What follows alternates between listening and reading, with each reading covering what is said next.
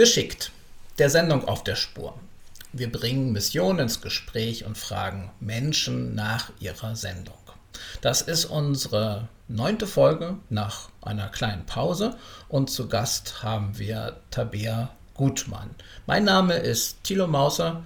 Ich bin in Brandenburg an der Havel. Tabea, wo bist du?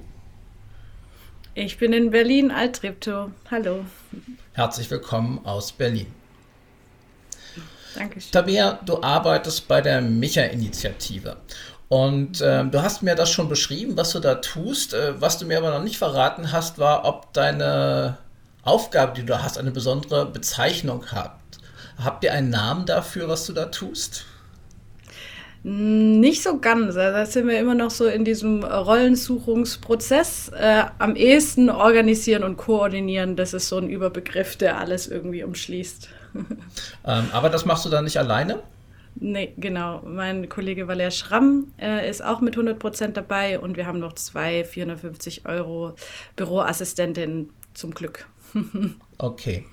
Und äh, magst du uns am Anfang ein bisschen erklären, äh, was Micha ist und was Micha tut? Ich gehe davon aus, dass die allermeisten das wissen, aber Werbung kann ja nicht schaden. Ja, gern. Genau, Micha Deutschland ist ähm, eine Bewegung, ein Netzwerk und eine Organisation.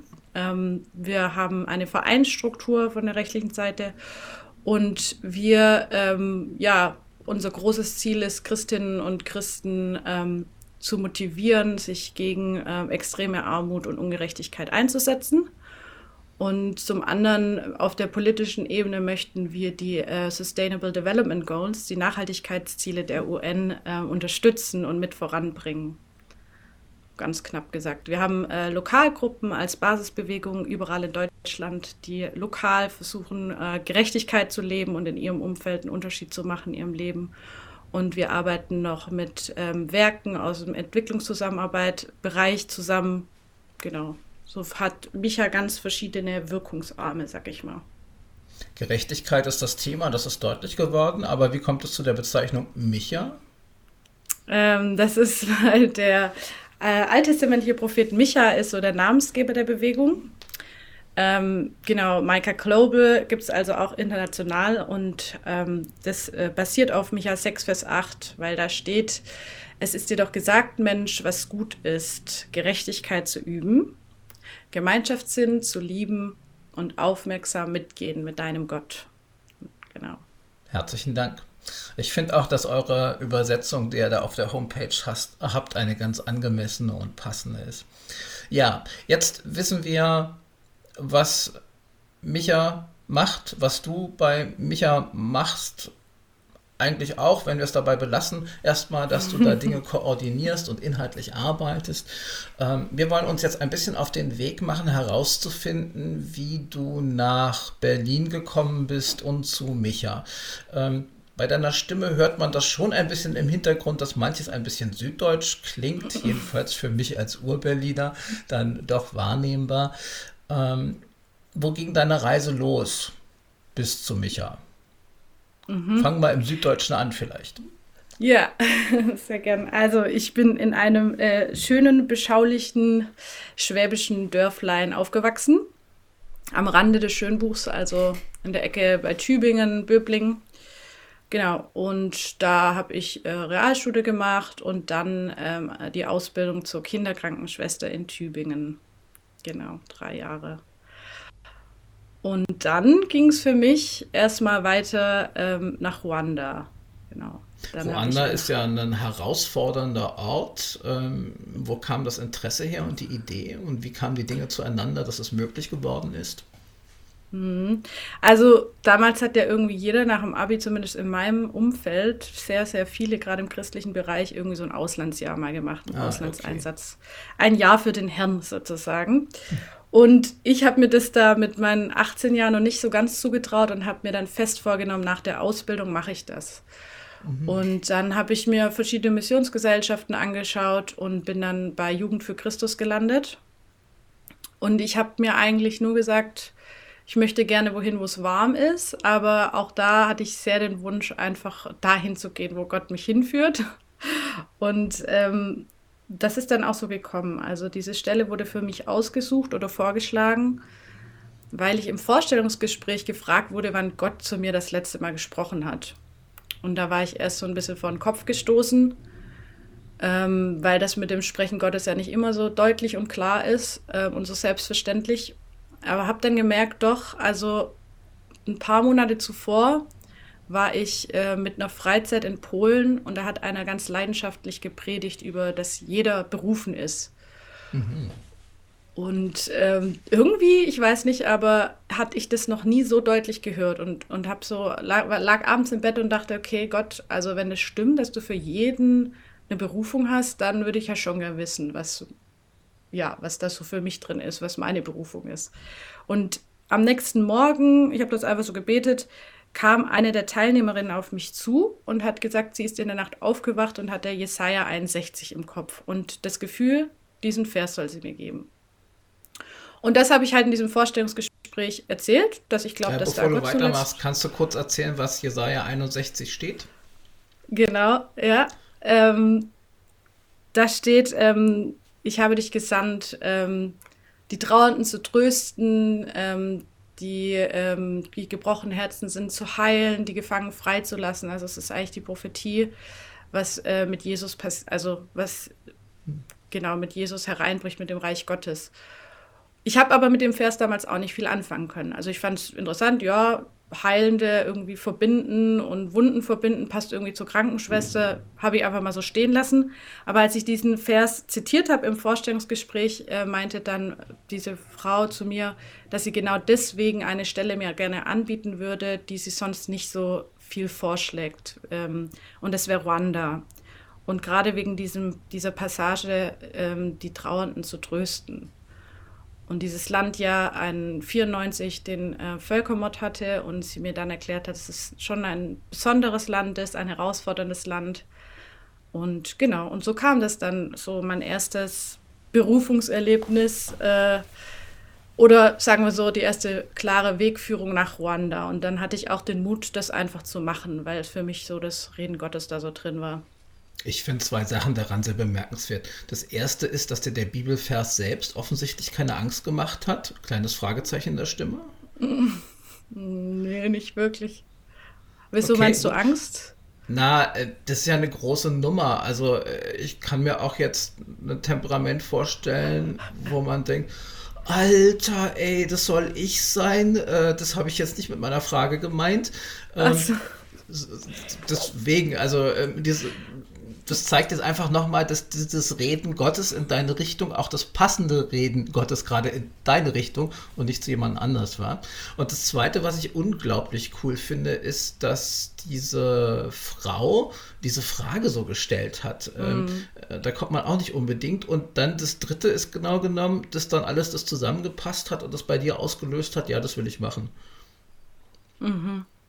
Ja, also zu dem, zu dem Angstthema, ich glaube, ich habe das eher wie so ein Geheimnis einfach mal in die Hand genommen, diesen ah, Vers, okay. und nicht als alles klar, das ist also meine Berufung. Ich meine, da geht es ja auch offensichtlich nicht, es steht ja nicht in Tabea 6, Vers 8, sondern da ist ja immer noch ein Bibelvers, der in einem anderen Kontext steht. Ich habe das einfach mal so betrachtet und mitgenommen so. Vielleicht ist deswegen, hatte ich nicht so ein erschlagen Gefühl davon. Ja. Also Geheimnis heißt jetzt auch, dass du dich auf den Weg gemacht hast und gespannt darauf warst, was passieren würde. Ja, und dann kam der ja auch irgendwie dann noch zur Geltung und für mich war das dann so logisch, dass das jetzt, dass er jetzt hier ein Türöffner ist und genau, ich es auch total cool fand, dass ich mich so darauf verlassen konnte, dass ich dann wusste, ja, dann ist es Ruanda so. Hm. Ähm, damit wir so eine Anschauung haben, du hast jetzt schon eigentlich angedeutet, dass du da Anfang 20 warst. Mhm. Ich war und 22, war ja. Ungefähr vor zehn Jahren. Genau. Wunderbar.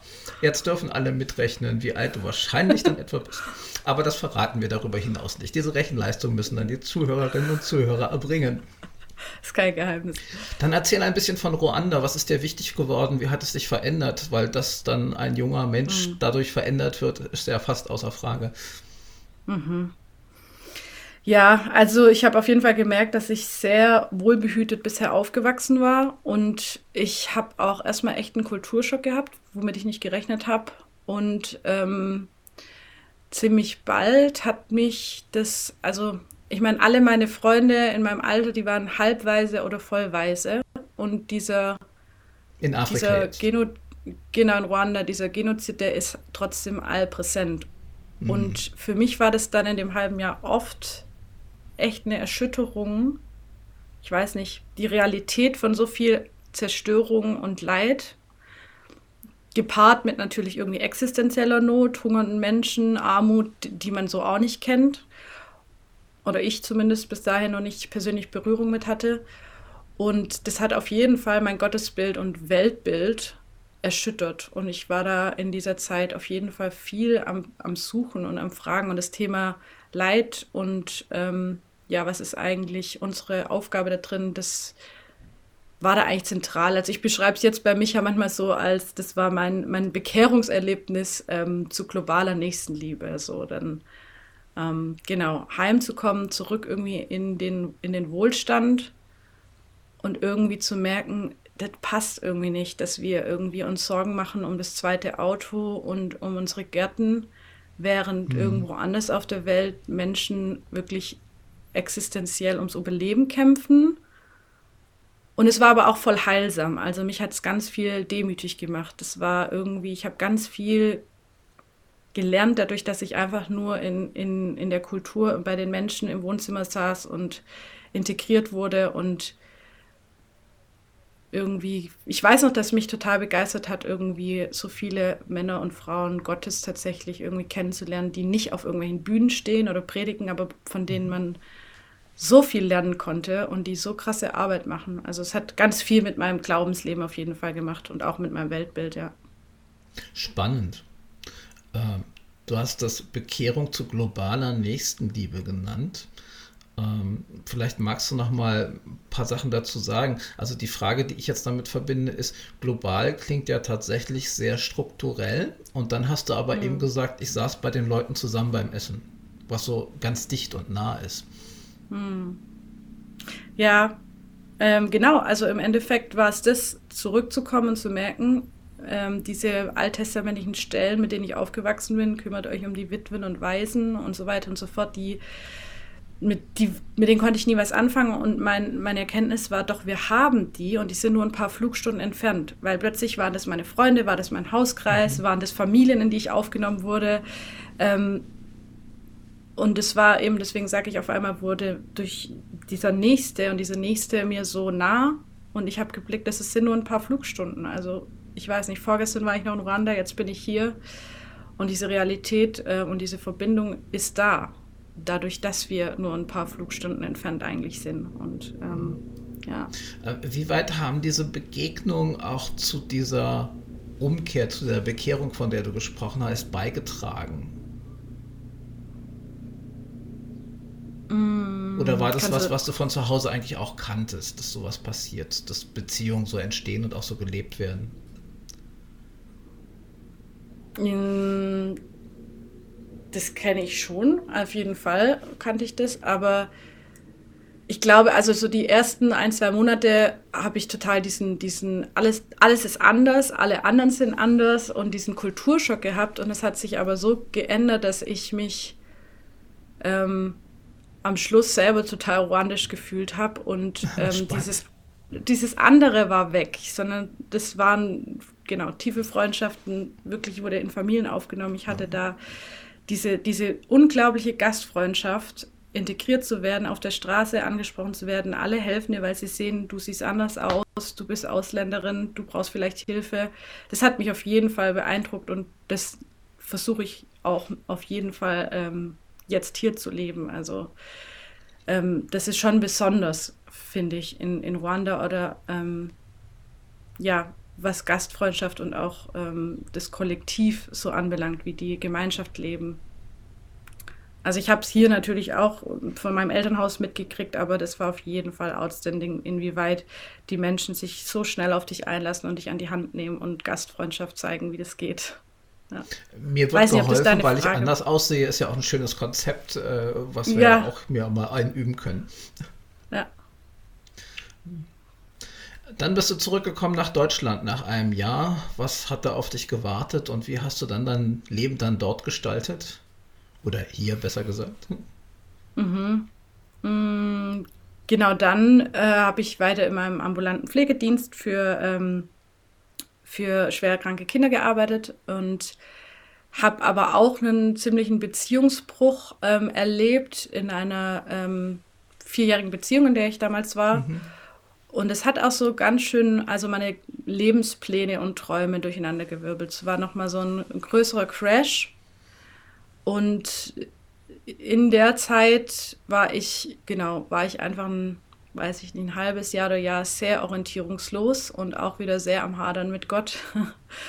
Und ähm, ja, in der Zeit ist irgendwie bei mir so eine Reich Gottes Sehnsucht entstanden, die ich nur schwer umschreiben kann. Aber mhm. es war wie so meine, meine Lebenspläne, meine Idee vom Leben war erstmal weggewischt und irgendwie hatte da Platz, was Neues zu kommen. Und da ist bei mir eine ganz, ganz große Sehnsucht irgendwie erwacht. Und ich konnte gar nicht sagen, was. Ich wollte einfach irgendwie, ja, Reich Gottes. Ich weiß gar nicht, was ich damit verbunden habe. Das war das Wort, das da ist. Es war das Gefühl, mehr zu lernen, mehr zu dass es im Leben mehr gibt als, sage ich, das, das Häuschen und die, die glückliche Familie.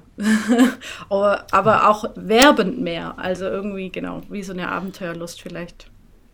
Wenn ich und, jetzt so höre, dass du von Sehnsucht sprichst und ich habe auch verstanden, dass du gar nicht so unbedingt benennen könntest, Sehnsucht wonach, mhm. aber äh, drückst du damit vielleicht auch eine Richtung an, dass dich das Reich Gottes angezogen hat und nicht geschoben? Voll, genau das. Also das war, das ist was Verheißungsvolles, so ein verheißungsvolles mhm. Gefühl, das zieht und nicht irgendwie, ich bin als Kind immer mit dieser Angst von, vor Berufung aufgewachsen, dann muss ich eine Missionarin in, in irgendwo klassisch Afrika sein. Witzig, dass ich dann in Afrika gelandet bin, aber gar nicht irgendwie bedrohlich, sondern eher was ganz lockendes, verheißungsvolles Gefühl und auch Unruhe. Also da ist mehr, so das Gefühl, da ist mehr. Würdest du im Nachhinein vielleicht sogar einen Zusammenhang sehen zu der Geschichte mit Jesaja 61? Ähm, da hatten wir ja eben gerade darüber gesprochen. Ähm, du hattest jetzt einfach Mut und die Praxis, das auszuprobieren und zu sehen, was kommt. Und äh, Reich Gottes ist ja, wenn man danach Sehnsucht halt auch was. Man kann sich auf den Weg machen und muss darauf gespannt sein, was tatsächlich dann kommt. Ja, ja, bestimmt. Bestimmt. Aber ich weiß nicht, wenn dieser Zerbruch zum Beispiel für mich nicht war, das war ja dann doch auch eine irgendeine Art von Lebenskrise, ob dann, ja, ob das so viel Raum gehabt hätte irgendwo da sehe ich schon auch einen Zusammenhang, dass in diesem mhm. Loslassen von eigenen Vorstellungen, Pläne und auch in dem schmerzhaften Loslassen ja. ähm, was Neues entstehen durfte, irgendwie in mir eine, eine, ganz andere Qualität von Sehnsucht und Erwartungen und Wünschen fürs Leben. Hm. Und wo hat das dich dann konkret hingezogen?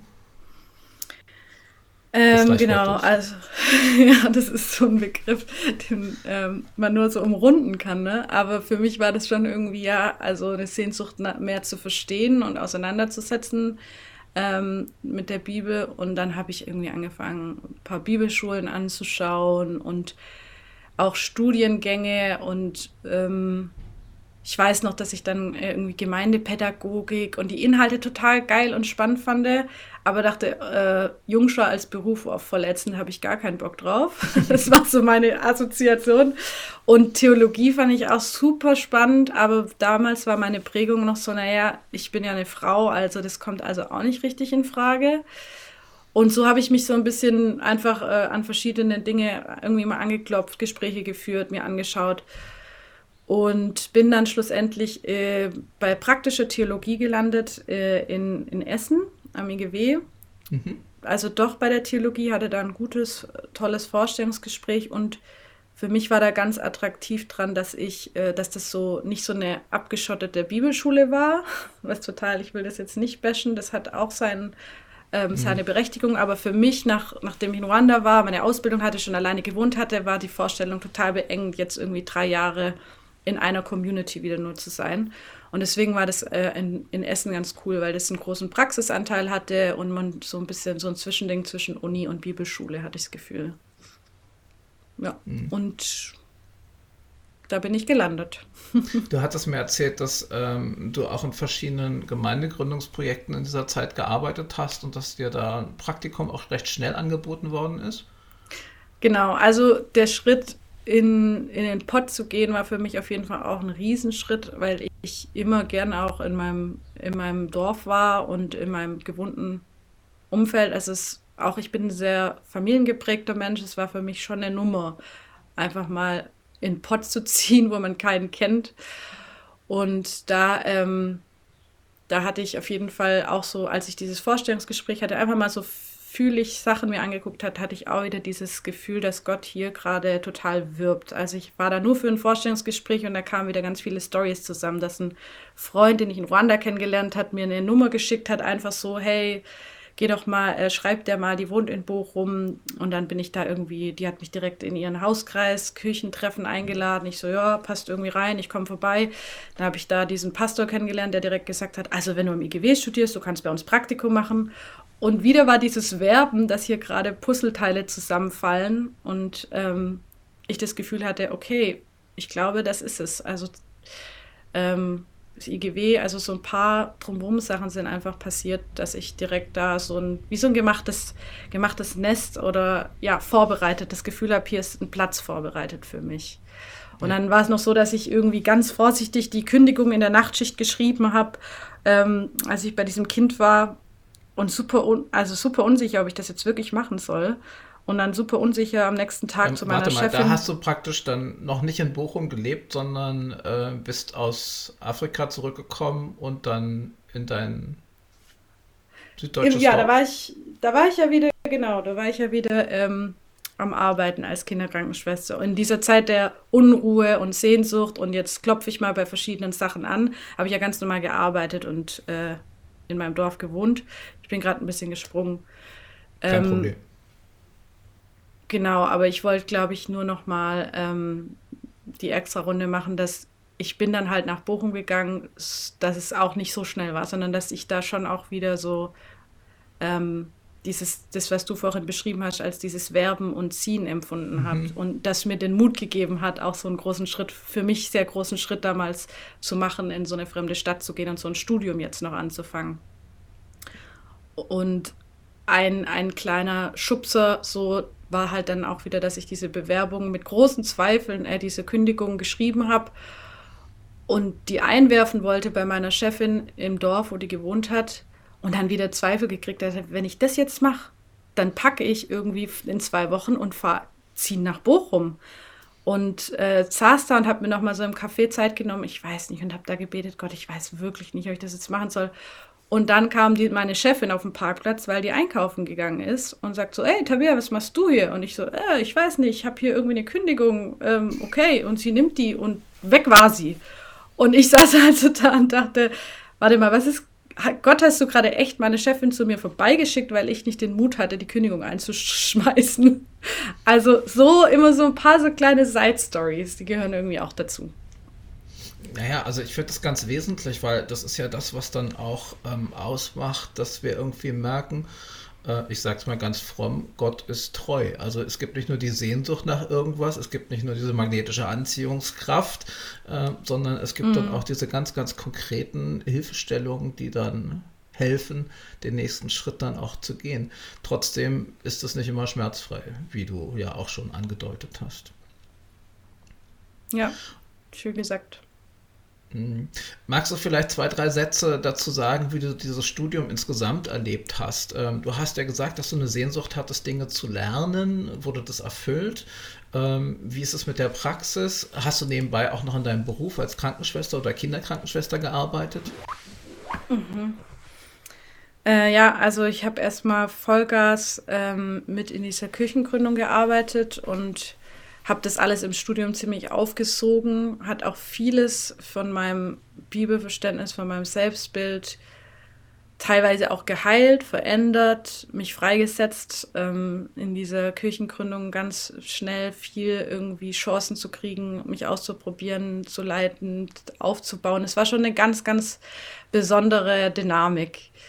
Ähm, gleichzeitig war ich in diesem Studium und habe immer gedacht, ich, ich weiß nicht, ob ich Past ich will, glaube ich will nicht Pastorin werden und war verwirrt, weil meine Kommilitonen rechts und links irgendwie alle die großen Visionen hatten, dass sie mal irgendwie eine Jugendarbeit für 10.000 Jugendliche aufbauen und ich war immer nur mit meiner Sehnsucht.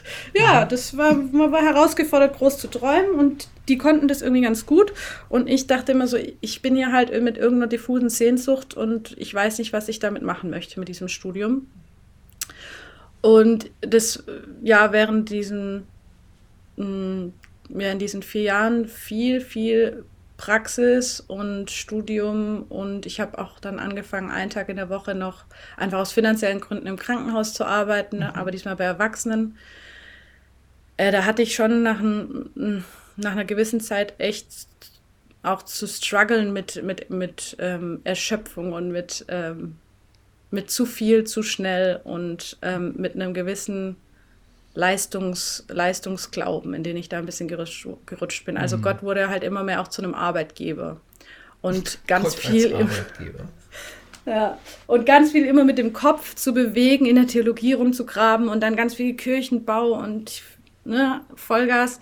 Und ich hab, ähm, bin da drin ziemlich erschöpft. Und irgendwie habe ich gemerkt, ich habe irgendwann immer mehr reduziert, wo ich konnte und habe auch wieder mehr in der Klinik gearbeitet.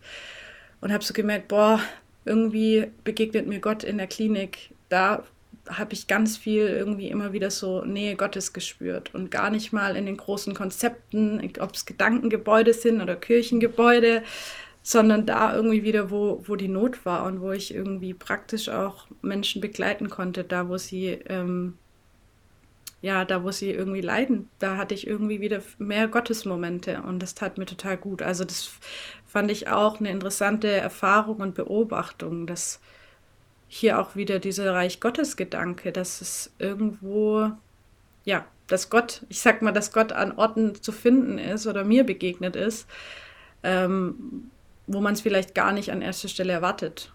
Ja.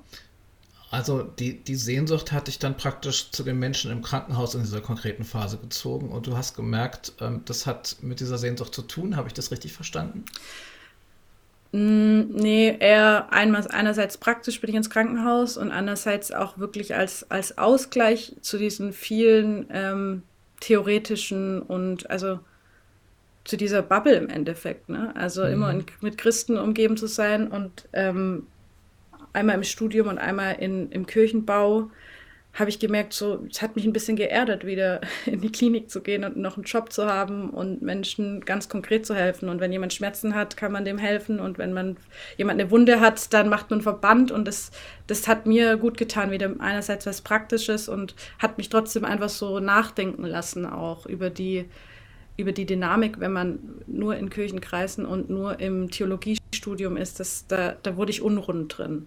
Hm. Ich habe das vielleicht jetzt nicht gut formuliert. Ich meinte jetzt auch gar nicht, dass du jetzt dahin gegangen bist, weil das deiner Sehnsucht entspricht, sondern dass es eher so war, du hast dich da wiedergefunden, hast gemerkt, da ist Gott da und dann so, äh, das hat mit dieser Reich Gottes Sehnsucht zu tun.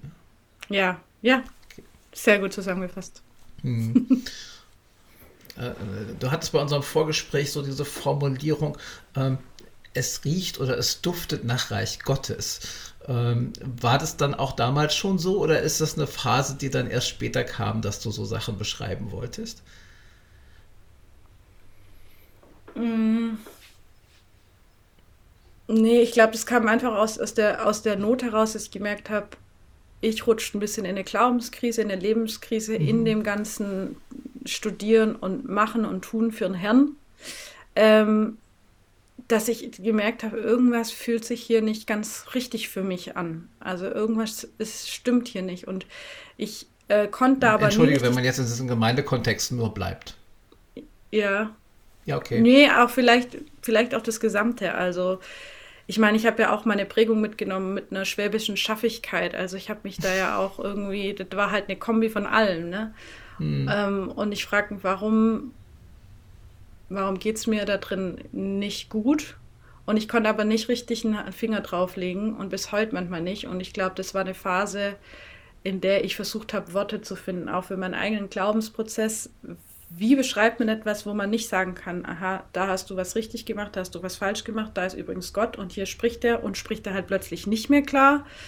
Und da kommen dann so Worte wie, ähm, für mich war das dann irgendwie so ein, hier, hier riecht was für mich nicht mehr richtig oder hier duftet ah. was, äh, etwas zu umschreiben. Und es war auch eine Phase, wo ich die christliche Mystik voll für mich entdeckt habe, ähm, mit der ich auf einmal ganz viel anfangen konnte, die mir Worte gegeben hat für etwas, die, das ich irgendwie innerlich spüren, die jetzt nicht, ähm, die nicht so klar sind, sondern viel tastender ähm, und fühlender im Leben, sage ich mal, und in, hm. in dem Gott auf die Spur zu kommen. Und ich finde, das passt ganz gut zu diesem Reich Gottes Gedanke, dass es wird ja auch in der Bibel irgendwie ähm, immer sehr umschrieben in Bildern, das Reich Gottes, wie ein Sauerteig. Ähm, es ist ja. immer ein bisschen Geheimnis und diesem Geheimnis war ich irgendwie so ein bisschen auf der Spur für mich, wo, wo spüre ich, wo schmecke ich, wo rieche ich für mich Reich Gottes, wo was mhm. Gutes aufwächst, wo, wo Liebe wächst. So. Aber ich will es gar nicht so, das muss ich an der Stelle auf jeden Fall aussagen, ähm, so getrennt voneinander sehen, so dualistisch. Also, dass ich es nicht im Studium und nicht in der Kirche, aber in der Klinik gefunden habe. Das kann man so nicht sagen. Ja. Ähm, ja, das ist mir wichtig. Aber es ist, es war für mich einfach nur erstaunlich, dass, dass irgendwie dieser Jesus, irgendwie ist ja auch nichts Neues, aber dass dieser Jesus mir irgendwie bei, bei den Kranken am Bett manchmal näher war als in den großen Gottesdiensten. Ja, danke, Tabea. Schwäbische Schaffigkeit kannte ich noch nicht. Jedenfalls nicht die Formulierung.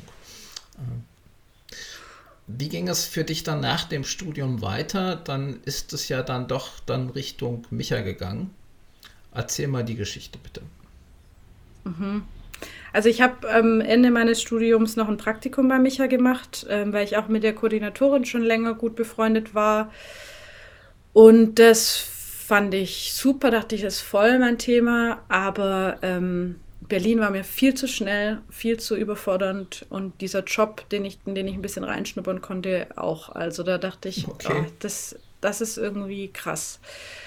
Und deswegen, ähm, ja, habe ich das Praktikum beendet und habe hab dann weiter einfach mal nur in der Klinik gearbeitet, auf der Onkologie, auf der Krebsstation habe meine Bachelorarbeit in Ruhe geschrieben ähm, und habe mich auch ziemlich viel aus, aus äh, Gemeindearbeit zurückgezogen. Und es war dann noch mal eine Phase von ein, zwei Jahren, wo ich ähm, ja sehr orientierungslos war und das Gefühl hatte, ich, ich weiß nicht, wo mein Platz ist. Mhm. Und Bochum für mich auch immer sich immer enger angefühlt hat. Also ich hatte das Gefühl, es braucht eine Veränderung, es muss was Neues kommen, aber ich weiß nicht, was ich jetzt mit diesem abgeschlossenen Studium mache. Und gleichzeitig in diesem Jahr, wo ich mich viel zurückgezogen habe, viel gelesen habe, viel gehadert hat und es mir wirklich einfach nicht gut ging. Und das ist so eine heilige Unruhe. Etwas geht zu Ende, aber das Neue ist noch nicht da. Aber man weiß auch gerade keinen Weg raus. Und in dieser Zeit habe ich aber auch interessanterweise total viele Jobangebote gekriegt von irgendwelchen mh, hm, coolen Jobs und Menschen, die sagen, hey, wir wollen dich voll gern dabei haben in der Gründung oder in dem Netzwerk oder Pastoren stellen. Und nirgendwo aber war dieses Ziehen. Ne? Also mhm. es war eher oft so eine Schwere, die das in mir ausgelöst hat oder direkt irgendwelche Widerstände. Und dann war ich irgendwann ähm, eingeladen zu einem Micha-Retreat ähm, von, der, von der Koordinatorin die mich immer, wir waren immer in guten Austausch und ich habe das auch immer gern gemacht, punktuell bei Micha mitzudenken. Mhm. Und auf diesem Retreat äh, bin ich auch, ähm, ja, da hatte ich irgendwie so ein, wieder so ein Berufungserlebnis. Ähm, genau, ich bin da angekommen ähm, von einer Woche tiefer Trauer, weil wir einen guten Freund beerdigen mussten, der, der ähm, plötzlich verstorben ist aus der Heimat. Und irgendwie hatte ich auch das Gefühl, ich komme da gerade ja einfach in einem tiefen Trauerprozess an und äh, mhm. hat irgendwie wie so keine Haut mehr, super sensibel. Und da frage ich mich rückblickend wieder, ob das eigentlich fast geholfen hat irgendwie. Aber genau, da hatte ich einfach das Gefühl, da hatte ich wieder auf einmal, da waren Menschen, die mir irgendwie mm, das klingt, klingt ein bisschen kitschig, aber die mir irgendwie meine eigene Herzensmelodie vorgesungen haben. Mhm. Und wo ich mich genau, ja, wo ich mich richtig gefühlt habe, aber wo auch vor allem wieder dieses, dieser tiefe Frieden und ein ganz, ganz leises, liebevolles Werben ich gespürt hat innerlich. Und ja, das waren irgendwie drei Tage, wo irgendwie ganz viel in mir passiert ist und ich irgendwie das Gefühl, gehabt habe, ich habe so lange Gottes Stimme in Anführungsstrichen nicht mehr erlebt, aber ich habe mir keinen Moment gezweifelt, dass das Gottes Stimme ist. Es war wie so ein Erinnern, ah ja, so fühlt sich's an, wenn du mhm. sprichst, so liebevoll, so leise und sanft und so werbend irgendwie. Und ja, und dann war das für mich wieder eigentlich klar. Also es klingt immer so einfach, aber dann, ähm, dann habe ich wieder diese Kündigung geschrieben, irgendwie unsicher und ängstlich. Aber okay, dann, ähm, ja, wenn man so lange irgendwie auch diese Orientierungslosigkeit zulässt und diese heilige Unruhe, dann mariniert man, glaube ich, auch und ist ähm, dann auch ready dafür, wenn, wenn man diese Stimme wahrnimmt. Und dann ist trotzdem noch scary. Also dann macht es trotzdem noch total viel Angst und fühlt sich an, wie hoffentlich geht es gut. Hoffentlich baue ich hier nicht irgendeinen Mist. Ähm, aber dann habe ich ja gekündigt, ohne einen Job in Berlin zu haben. Meine Kolleginnen haben mir einen Vogel gezeigt. Ach, das ist natürlich auch nochmal so Seitenhiebe, die dann einen zweifeln lassen. Das verstehe ich gut. Genau. Und äh, habe dann bin dann nach Berlin gezogen, hatte dann mal nur eine Zwischenmiete, äh, Zwischenmiete habe dann auch ähm, habe dann auch erstmal in der Klinik mich beworben, bin wieder bei den ganz Kleinen gelandet, bei den Frühchen und ähm, hatte aber keinen Zweifel daran, dass es Berlin ist und dass es für mich also in Richtung Organisation geht. Also da, da war ich dann auch so. Ich muss nicht Pastorin werden, aber worauf ich ja, wo meine Sehnsucht hingeht, ist, ist das Thema Gerechtigkeit. Das hat sich eigentlich immer wie ein mhm. roter Faden durchgezogen. Und in Berlin, da gibt es einige NGOs. Also ob es Micha wird, sah damals nicht so aus. Aber ich habe mich dann bei anderen Organisationen beworben, habe da auch Vorstellungsgespräche. Aber ich dachte einfach, Berlin ist jetzt der Ort und ich werde einfach ähm, erstmal wieder in der Pflege meinen Lebensunterhalt verdienen, aber werde weiter an Türen anklopfen an der mhm. Organisation. Genau. Und dann war ich, hatte ich irgendwann 450 Euro Job, um die Story abzukürzen. Und irgendwann ähm, tatsächlich. Bei Micha jetzt. Genau. Nach einem Jahr, wo ich mit 450 Euro bei Micha gearbeitet habe und eben 70 Prozent in der Klinik, wurde irgendwann diese Stelle geschaffen.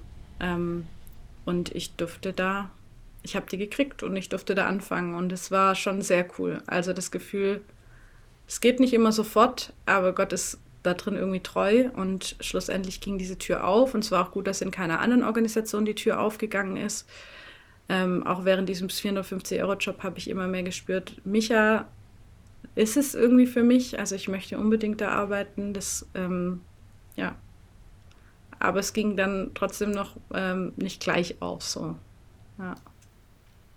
Und jetzt bist du auch motivierter weiterzuarbeiten und Dinge zu gestalten und merkst, das ist jetzt der richtige Ort.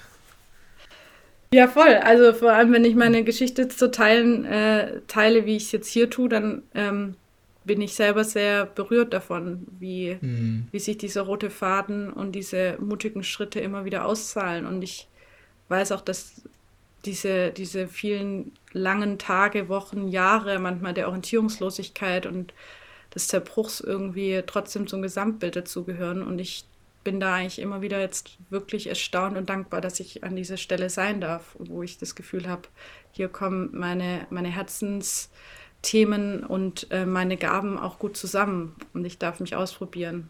Und mhm.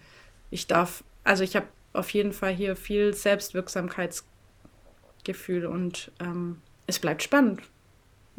Ja, schön. Also mich ermutigt deine Geschichte auch sehr. Ich finde das immer aufregend, wenn Gott Menschen beruft und zwar, dass es zu ihm und zu den Menschen passt.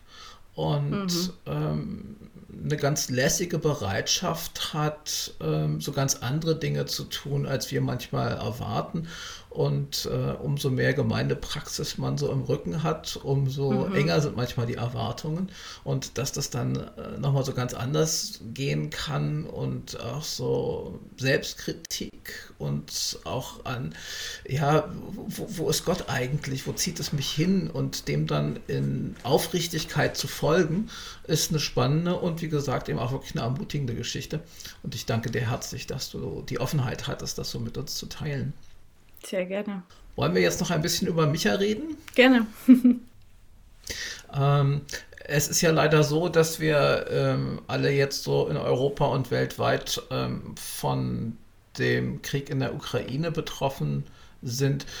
Ähm, was denkt ihr bei Micha darüber? Wie viel Zeit habt ihr darüber nachzudenken und Impulse zu geben? Ja, also mir ging es ganz persönlich so, als der Krieg ausgebrochen ist, habe ich tatsächlich auch selber erstmal so, ich war einfach so drei, vier Tage nicht fähig, irgendwas zu machen. Also ich habe das total, hm. ich glaube, es ging vielen so, total überfordernd, emotional überfordernd auch erlebt. Und dann war auch für mich so die Frage, und wie reagiert eigentlich jetzt Micha darauf? Hm. Und welche Aufgabe haben wir als Micha jetzt eigentlich damit umzugehen? Und ähm, ich hab, wir haben so ein paar Tage gebraucht, um uns irgendwie zu sammeln und zu orientieren und haben gemerkt, Micha ist ein Netzwerk und was wir machen können, ist wirklich zu zeigen, wo man helfen kann. Also wir haben so viele Werke und ähm, mhm. Gemeindebünde, so wie ihr auch, die einfach so geniale Arbeit machen vor Ort und jetzt ganz akut irgendwie Soforthilfe leisten. Und das haben wir versucht im Newsletter einmal aufzuzeigen. Hier kann man spenden, hier kann man finanziell jetzt gerade äh, Geld geben, da wo es in guten Händen ist und direkt wirkt. Und zum anderen haben wir gedacht, wir, ähm, wir wollen einfach gerade auch Menschen ermutigen, ähm, ganz praktisch, also was, was kann man jetzt tun? Wie kann man sich orientieren? Und da haben wir einfach so äh, erstmal so praktische organisatorische Tipps gegeben, auch gerade für Gemeinden, wie sie jetzt sozusagen, wenn sie helfen, diesen, diesen Drang haben zu helfen, wie sie sich organisieren können. Und auch das Thema ähm, dass jetzt viele Menschen ähm, flüchten müssen und sie so ein bisschen da eingeladen, so macht euch bereit, ihr, ihr habt die Strukturen, ihr habt die ähm, Organisationsfähigkeit, so, mhm. ihr könnt gerade einen riesen Beitrag leisten. Und das Dritte war, dass wir trotzdem gemerkt haben, der ähm, Weltklimabericht ist gerade rausgekommen. Wir möchten auch zeigen bei dieser ganzen, ähm, ja, aber erstmal bei diesem ganzen medialen Aufmerksamkeit, ähm, möchten wir trotzdem noch irgendwo die Balance aufzeigen, um dass das Thema Klima und dass es alles zusammengehört und ähm, mhm. genau, dass das nicht untergeht. Das hatten wir auch noch erwähnt im Newsletter. Aber arg viel mehr, ähm, genau, haben wir da jetzt gerade gar nicht an der Stelle gemacht oder machen können. Das ist ja genau genommen schon eine ganze Menge. Und diese Phase dieser ersten Tage, ähm, ich habe das im Prinzip auch so erlebt. Und Mhm. Halt in meiner Tonart, nicht in deiner. Aber ja. Äh, mir hat es auch dann irgendwie die Gebetssprache verschlagen, so ja. ein paar Tage. Und ich brauchte dann auch eine Weile, bis ich die wiedergefunden habe.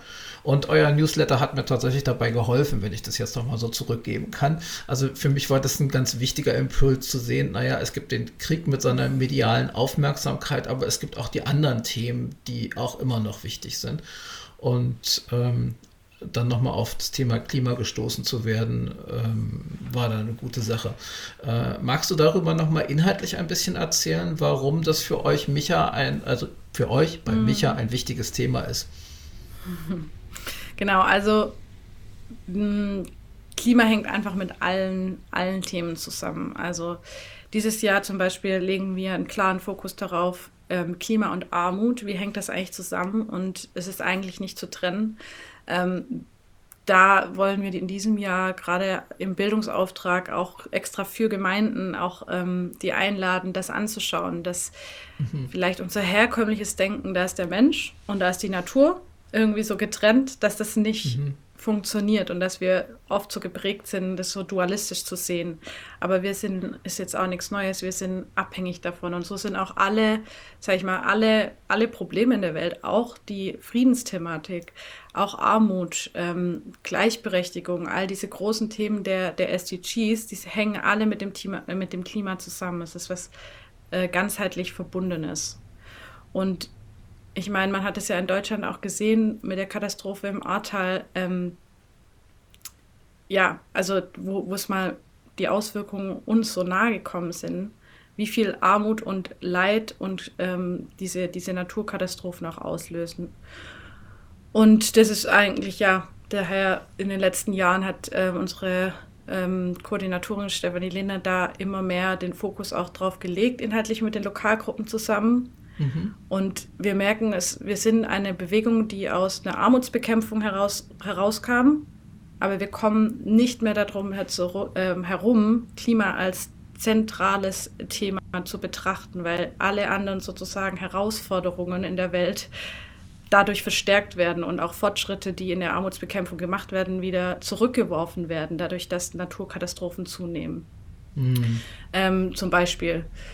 Und wir merken es auch an unseren äh, Werken aus der Entwicklungszusammenarbeit, die fangen alle nach und nach an, über das Klima zu reden, die jetzt jahrelang irgendwie Schulen bauen und sich auf so vielfältige Weise mhm. ähm, mit Patenschaften einsetzen gegen, ähm, ja, gegen die Armutsbekämpfung, also für die Armutsbekämpfung, ähm, dass sie alle auch sagen, wir, wir müssen über das Klima reden. So. Ähm, und wo ist das dann geografisch zu verordnen? Die Werke, die jetzt über das Klima reden? Also jetzt sage ich mal, die Werke, die im, im globalen Süden tätig sind. Also die sehen das dann auch. Im Endeffekt ist es mit dem Klima eben auch wieder so, dass die, die, dass wir so gut leben, weil andere so schlecht leben. Und dass ja. ähm, die, die höchsten Kosten des Klimawandels die tragen, die eh schon ähm, mit dem Überleben kämpfen. Also ja da ist wieder diese, dieses Gefälle von globalen Norden und globalen Süden spielt da ja. auch eine Riesenrolle. Ja. Und deswegen müssen wir darüber reden und deswegen ist es wichtig, dass wir als, als Christen auch in, in einer globalisierten Welt als reichere Industrienationen, in Anführungsstrichen, dass wir merken, wir haben hier eine, eine, riesen, äh, riesen Verantwortung und wir ähm, wir sind die Hauptverbraucher äh, sozusagen, die das Klima am schnellsten vorantreiben und den größten Preis zahlen die, die am wenigsten äh, zum Klimawandel beitragen. Ja. Und da sehen wir als Micha eben ganz, ganz, ganz wichtige äh, Arbeit, Bewusstseinswandel voranzutreiben, dass wir uns anfangen zu reflektieren, dass wir ähm, in unseren Gemeinden, in den Kirchen, in unserem Leben hinschauen und langsamer werden und irgendwie auf die, auf den, ja, auf die Suche gehen. Was ist eigentlich das gute Leben für alle? Und was hat das mit meinem Leben zu tun und vielleicht auch mit meinem Gemeindeleben? Ja, und das schön. ist immer ein bisschen, ja, ist eine Spannung zwischen, ähm, dass es nicht in eine in ein moralisches äh, Gesetzlichkeit verfällt, darum geht es gar nicht, sondern wirklich wieder diese Verbindung zu entdecken. Ja. Seht ihr eure Aufgabe auch darin, dieses Thema so auch zwischen Generationen zu vermitteln? Also ich habe den Eindruck, dass da eine ganze Menge Kommunikationsleistung notwendig ist. Es gibt die äh, Fridays for Future, auch mit einer gewissen Heftigkeit und nicht alle aus meiner Generation können mit dieser Heftigkeit umgehen. Ich persönlich finde das gut, ja, und freue mich, dass es so eine neue politische Jugend gibt. Aber ähm, es gibt auch andere Themen, wo ich merke, es ist notwendig, dass, dass man miteinander redet, auch zwischen unterschiedlichen Generationen. Und ähm, sowas überkonfessionelles wie ihr seid, äh, ihr habt da ja auch eine gewisse Chance, würde ich vermuten. Mhm. Ja, also ich glaube, dass tatsächlich wir uns in dem Maße einbringen, in dem wir versuchen, Gemeinde zu befähigen, ähm, darüber zu sprechen mhm. und dem Raum zu geben. Also Gemeinden sind eigentlich der Ort, wo auch im Optimalfall diese Begegnung zwischen den Generationen stattfindet. Ähm, und da einen Raum zu schaffen, dass diese Themen angeguckt werden und Dialog getreten werden, weil was Fridays for Future ja zeigt und spiegelt, ist wirklich eine ernstzunehmende Zukunftsangst der ja. jüngeren Generation. Und dieser Konflikt ist auf jeden Fall spürbar, dass ähm, dass vielleicht ältere Menschen sich dadurch auch angegriffen fühlen, weil da ist natürlich eine, eine große Wut da, aber da ist so ein großes Bewusstsein dafür da, dass es ihre Zukunft ist. Und ich glaube aber auch, dass es viel, viel mehr, also dass es nicht so ein Generationsthema ist. Also Klima ist nicht nur das Thema der, der jungen Leute. Ich glaube, die, die sind viel, viel mehr an dieser Emotion dran, auch mit diesem ja. Protest und Wut, weil sie diese Angst so existenziell haben. Vielleicht mehr als andere Generationen. Ähm, aber wir erleben, dass es, dass da ähm, durch die Bank weg alle Generationen auch versuchen, ähm, dass es sie bewegt und dass sie damit umgehen wollen. Und ähm, da, da treffen wir eigentlich eher auf ganz viel Dankbarkeit für die Materialien, die wir machen, für die Formate, die wir machen, dass äh, sozusagen dort, wo die Menschen sind und viel in Gemeinden, dass man eine Grundlage hat, über dieses Thema zu reden, zu beten, vielleicht die eine oder andere Aktion und sich einfach mal ähm, auf den Weg zu machen, damit umzugehen, im Gegensatz zu dieser Starre. Und ich glaube, wenn das auch die Fridays for Future Generation erlebt, dass ihr keine Ahnung, dass ihr Pastor mit ihnen freitags demonstriert ähm, und sagt, ja, und ich mache das auch zu meinem Thema. Hm. Und deine Zukunft ist auch mein Thema und diese Welt ist auch mein Herzensthema und das noch mit dem Glauben verbunden kriegt, das ist Gottes Thema so und Gottes Anliegen, dann können da ganz, ganz ähm, wunderbare Verbindungen auch vielleicht wieder, stehen, ähm, wieder entstehen die vielleicht manchmal ähm, in den Generationen ein bisschen zu kurz kommen, diese Verbindung. Ja, ähm, das leuchtet mir aber ein, dass es auch einen Raum gibt, wo man sich kennt, um auch diese emotionale Seite äh, miteinander zu besprechen. Und manchmal reicht es ja vielleicht, dass es die Ermutigung dafür gibt. Ähm, mir ist das selbst erst vor relativ kurzer Zeit deutlich geworden, dass viele junge Menschen, also wahrscheinlich so Generation Z, vielleicht auch noch ein bisschen die davor, so ein, so ein Schamgefühl haben, überhaupt Dinge zu verbrauchen, weil immer vor Augen steht, mhm. ähm, was es mit dem Globus macht. Und da ist auch noch, noch mal eine Aufgabe da, trotz der realen Bedrohung, die damit verbunden ist, auch noch mal ein tröstendes Wort zu sagen. Und vielleicht gelingt es tatsächlich auch leichter, das äh, vor Ort praktisch in diesem Kontext Gemeinde zu machen. Mhm. Und ich glaube, dass eben der Glaube einen richtig, richtig wichtigen ähm, Beitrag zu leisten hat. Also das merken wir immer wieder auch bei Micha, dass, dass wir also dass wir aufgrund unseres Glaubens an einen Gott, der diese Welt erhalten möchte mhm. und der kraftvoll ist und der wirkt auf viele Weisen, ähm, dass wir auch Grund haben zu hoffen, dass eine andere Welt möglich ist und dass wir irgendwie PartnerInnen sein dürfen in diesem Wandel. Und dass wir nicht nur aus Panik und Angst und vor diesem Bewusstsein der Dystopie des Weltuntergangs handeln, sondern aus ja. einer Hoffnung heraus, aus einer Befähigung heraus. Und ich glaube, das ist die Übersetzungsarbeit, die wir bei Micha ähm, versuchen, viel zu machen, auch im theologischen Bereich. Und das ist das, was Gemeinden, auch diese Generation mitgeben können. Ähm, nicht ein schnelles Schulterklopfen, so schlimm ist schon nicht, sondern ein wirklich durchdrungener Hoffnungshorizont, der, ja. der mit, mit dem Handeln Hand in Hand geht auch. Ne? Hm. Ja. ja. das hast du jetzt sehr schön und auch mit dem angemessenen Nachdruck äh, in Worte gefasst. Ähm, wir waren jetzt schon bei Gemeinde und Gemeindekontexten. Ähm, du hattest in unserem Vorgespräch angedeutet, dass du im Moment dich so in bestehenden Gemeinden noch nicht so perfekt zu Hause fühlst und ähm, ich würde dich gerne jetzt auch noch mal fragen, was du dir wünschen würdest, ähm, dass für dich eine Gemeinschaft entsteht, wo du merkst, da ist Gott anwesend, das gibt dir Kraft. Wonach sehnst du dich an dieser Stelle? Mhm. Ich sehe mich auf jeden Fall nach diesem Generationenaustausch. Also dadurch, dass ich nicht mehr gerade mich zu einer bestimmten Gemeinde zugehörig und ähm, committed und fühle, fehlen mir auch tatsächlich diese, diese Generationsräume. Ähm, das ist ein großer Schatz von Gemeinden, finde ich. Mhm. Ähm, für mich ist, glaube ich, zentral wichtig, dass ich, wenn ich in eine Gemeinde komme, und die gibt es ja auch zuhauf, aber dass man spürt, hier geht es vor allem um Beziehungen ja. und nicht um Formen. Also wo Menschen gesehen werden und ähm, ja, wo vielleicht wichtiger ist, dass man ein cooles Gespräch hat, als dass die Deko schön aussieht.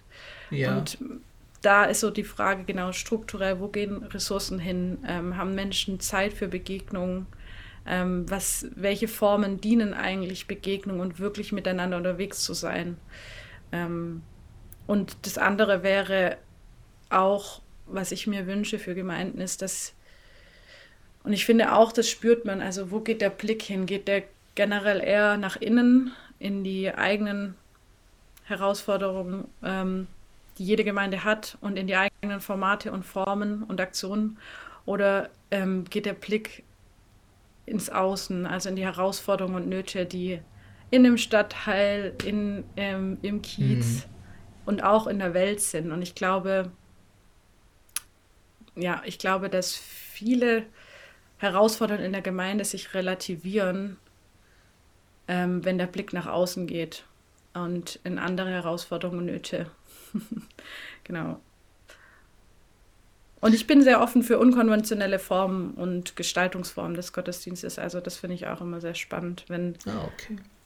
Ja. Ähm, würdest du das bestehenden Gemeinden, also die, was weiß ich, so ein paar Jahrzehnte mindestens auf dem Buckel haben, äh, zutrauen, sich neu auszurichten und so das, was sie sich so angewöhnt haben zu tun und für richtig und passend zu halten, ähm, dahingehend zu verändern, dass äh, mehr Gemeinschaft möglich ist? Oder würdest du denken, äh, da hilft nur noch Neugründung? Das ist eine spannende Frage. Ähm, nee, also ich glaube, ich fände es schade, wenn Neugründung und Ausstieg das Mittel der Wahl sein müsste, damit mhm. Erneuerung mhm. passiert. Das glaube ich eigentlich zutiefst, wenn ich in mich rein höre, das glaube ich nicht. Ich möchte daran glauben und ich glaube auch daran, dass, ähm, dass es sowas wie Reformationen geben kann und einen Prozess ah, ja. von Gemeinden.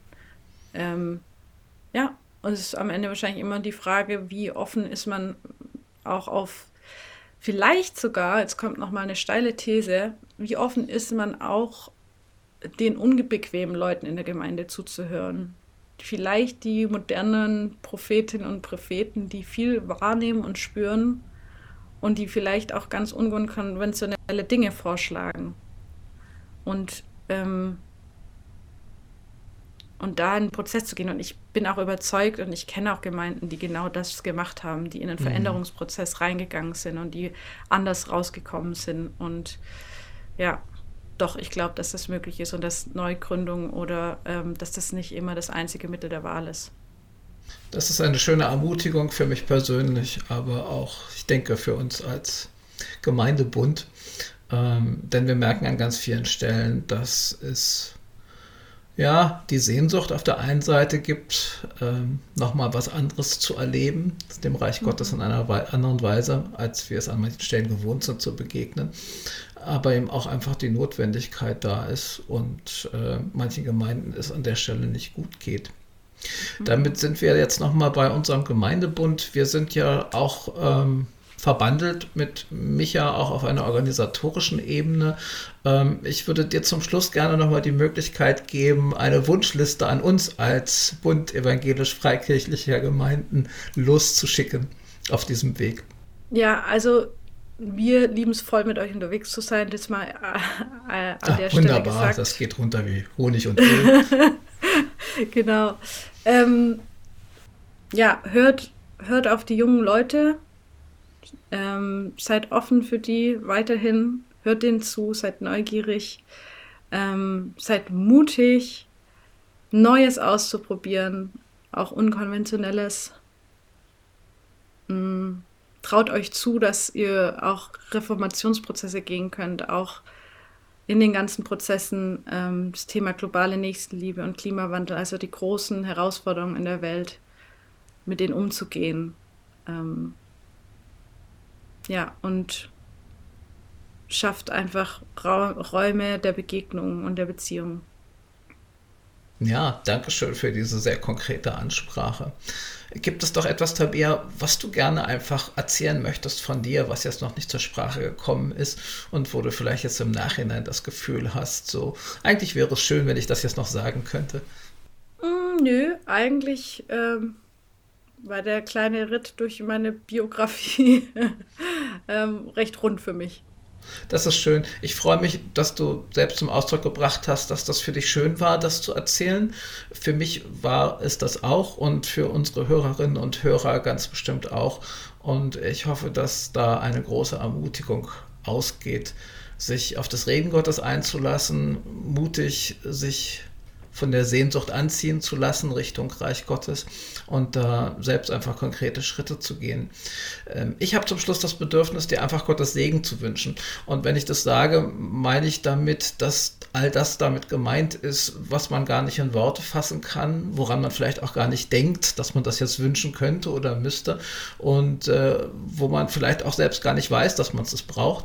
Und ich wünsche dir bei deiner Arbeit bei Micha und auch deinen Kolleginnen und Kollegen diesen Segen Gottes und dass das eine gute Arbeit ist und bleibt und sich weiterentwickelt mit all den Gruppen vor Ort.